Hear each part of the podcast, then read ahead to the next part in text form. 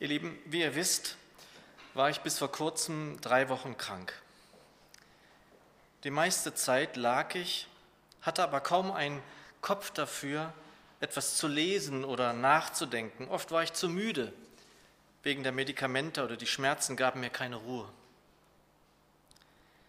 Bill Heibels, der Gründer und Seniorpastor von Willow Creek, erzählte einmal, dass er so gut wie nie krank war Dementsprechend ungeduldig, zuweilen vielleicht sogar unbarmherzig, reagierte er auf Krankmeldungen aus der Gemeinde. Eines Tages holte er sich auf einer Asienreise einen Virus. Dieser legte ihn über Wochen hinweg lahm. Ein besonders unangenehmes Detail dieses Viruses war, dass er sich sehr häufig übergeben musste, aber das überfiel ihn förmlich ohne jede Vorwarnung. So geschehen auch bei einer Predigt vor Tausenden von Zuhörern. Diese Krankheit aber diente ihm zum Besten, denn er berichtete, dass sie ihn barmherziger gemacht hatte gegenüber Geschwistern, die erkrankten oder krank waren. Er sah von da an Krankmeldungen in der Gemeinde mit anderen Augen. 1. Petrus 3, Vers 8 übersetzt die neue Genfer Übersetzung. Seid voller Mitgefühl, liebt einander als Glaubensgeschwister, geht barmherzig und zuvorkommend miteinander um. Und so rufe ich auch uns zu, lasst uns barmherziger miteinander umgehen. Mir hatte dieses offene und ehrliche Zeugnis des Pastors Heibels gut gefallen. Wir haben zuallererst hier in diesem Haus zu lernen, wie wir unseren Glaubensgeschwistern barmherzig begegnen. Und wie schnell sind wir manchmal mit der Zunge? Wie schnell finden wir in unserer Rede wenig oder gar kein Mitgefühl für den anderen, auch in den eigenen Reihen? Das kann uns traurig machen, aber wir sollten uns damit nicht zu lange aufhalten. Wir dürfen damit sofort vor den Herrn treten, wenn wir es bemerken. Es ist nie zu spät. Er ist treu und gerecht und reinigt uns von aller Schuld. Aber wir sollten in einigen Fällen damit auch zu unserer Schwester oder unserem Bruder gehen und um Vergebung bitten. Oft sind wir mit einem Urteil zu schnell. Oft haben wir uns eine Meinung gebildet und der vermeintliche Urteilsspruch hat schon die Schwelle der Lippen unseres Mundes überquert. Und wir sollten auf die Worte des Psalmisten aus Psalm 141, Vers 3 achten und sie mitsprechen. Stelle eine Wache vor meinen Mund her. Ja, achte auf die Worte, die über meine Lippen kommen. Ihr Lieben, Schweigen ist oft Gold. Der Herr schwieg immer wieder, wie wir lesen können. Selbst bei seiner Anklage sagte er kein einziges Wort. Aber dieses Schweigen sagte mehr als viele Worte es hätten können.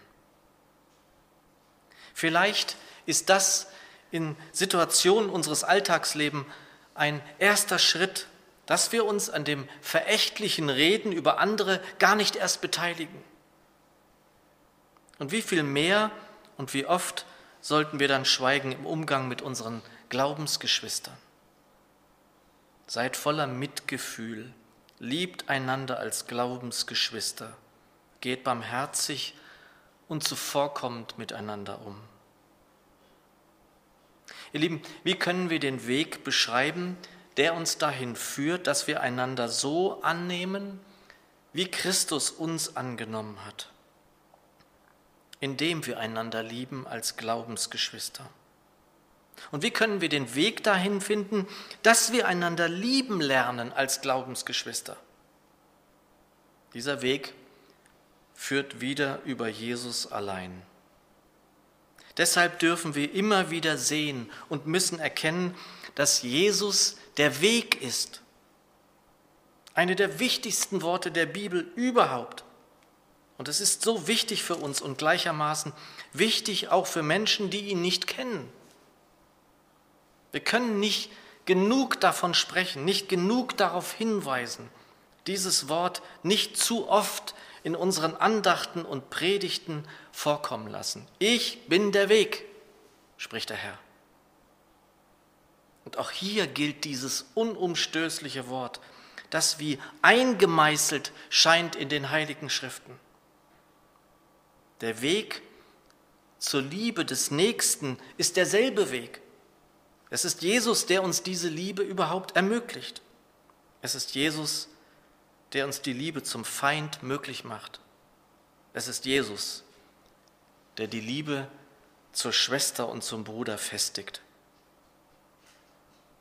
Aber wie sieht das konkret aus? Was nutzen all die schönen Worte, alle guten Predigten und Andachten, wenn nicht klar wird, wie es gehen kann? Wie kommt es dazu, dass ich die Liebe zum Nächsten lerne? Wie kommt es zur Liebe zum Nächsten? Zuerst darf ich Jesus lieben, dann kommt die Liebe zum Nächsten beinahe von allein. Und auch wenn es banal und vielleicht zu einfach klingt, es ist die Wahrheit. Er ist die Wahrheit. Aber wie kommt es dazu, dass ich Jesus lieben kann? Kann ich einfach so Jesus lieben?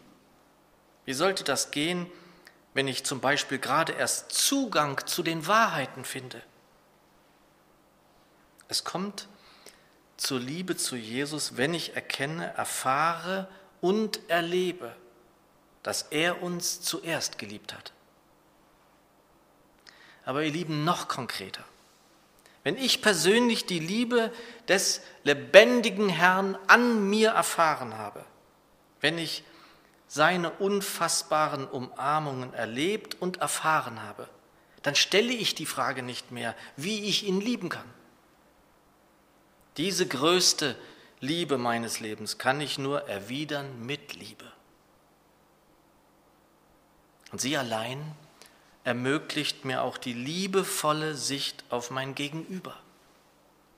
Mag es die Schwester, der Bruder, der Nachbar, das eigene Kind, der Ehepartner sein, das spielt keine Rolle. Ihr Lieben, aber wirkliche, wahrhaftige und tatsächliche Liebe erfahren kann ich nur auf diesem Wege. Auf diesem Wege, der voller Wahrheit ist, der voller Leben ist, der der Weg selbst ist. Und dieser Weg trägt den Namen Jesus Christus. Aber zurück zu unserer Ausgangssituation dieser Andacht. Drei Wochen lag ich krank. Und auch wenn man viel mit sich selbst beschäftigt ist, wenn es einem nicht gut geht, so denkt man auch an seine Familie und die seid auch ihr meine Gemeinde. Ich dachte daran, ob wir wirklich wissen, wie es der einen oder dem anderen mit seinem Leide geht. Und das Ganze vermengt mit den eigenen Sorgen. Was ist, wenn du ernsthaft erkrankt bist? So ernsthaft erkrankt, dass du deinen Lieben vielleicht schon bald zurücklassen musstest? Was, wenn du so krank bist, dass es wie bisher nicht mehr weitergehen kann? Und du schleppst diese Gedanken mit dir herum und bist auch nicht fit und kannst nicht raus, womit du ihnen für eine Zeit vielleicht entkommen könntest, diesen Gedanken. Und du drehst dich im Kreis, auch mit anderen Sorgen. Was, wenn du tatsächlich nicht mehr gesund wirst? Und was ist, wenn du dann nur noch daheim sein kannst? und als hätten die drei Wochen nicht schon gereicht. Man ungeduldig wird, weil man kaum eine Aufgabe, Aufgabe bewältigen kann. Und man sich selbst auch anklagt, weil man diese Sorgen nicht wirklich auf ihn wirft, der mir doch alle Sorgen nehmen will. Geschwister, wissen wir wirklich, wie es der einen Schwester oder dem anderen Bruder geht, der krank ist oder mit großen Sorgen geplagt ist? Mir hat der Herr neu die Augen geöffnet für persönliches Leid in meiner Gemeinde und mich sensibilisiert dafür, dass wir konsequent alles zum Kreuz tragen müssen. Dafür, dass wir unsere Aufgaben nachkommen müssen, mehr denn je, Geschwister dem Herrn zu bringen, der sie aufrichten und neuen Mut und neue Kraft schenken will. Das werden wir gleich tun für Annas Schwester Paula. Und bei all dem ich Zeichen aus unseren Reihen bekam, dass ihr mich und meine Familie mit euren Gebeten tragt. Welche Freude und welche Unterstützung hat mir das bedeutet. Auf diesem Wege noch einmal Dank dafür. Liebe Geschwister, seid voller Mitgefühl, liebt einander als Glaubensgeschwister, geht barmherzig und zuvorkommend miteinander um. Lasst uns mehr und mehr dahin kommen. Und der Weg dahin noch einmal ist der Weg über den gekreuzigten und auferstandenen, lebendigen Herrn, zu dessen Ehre und Lobpreis und Anbetung wir uns hier eingefunden haben, auch wenn unsere Stimmen und unsere Gemeinschaft dünn ist. Aber das interessiert ihn nicht. Ihn interessiert das, was hier im Herzen ist. Amen.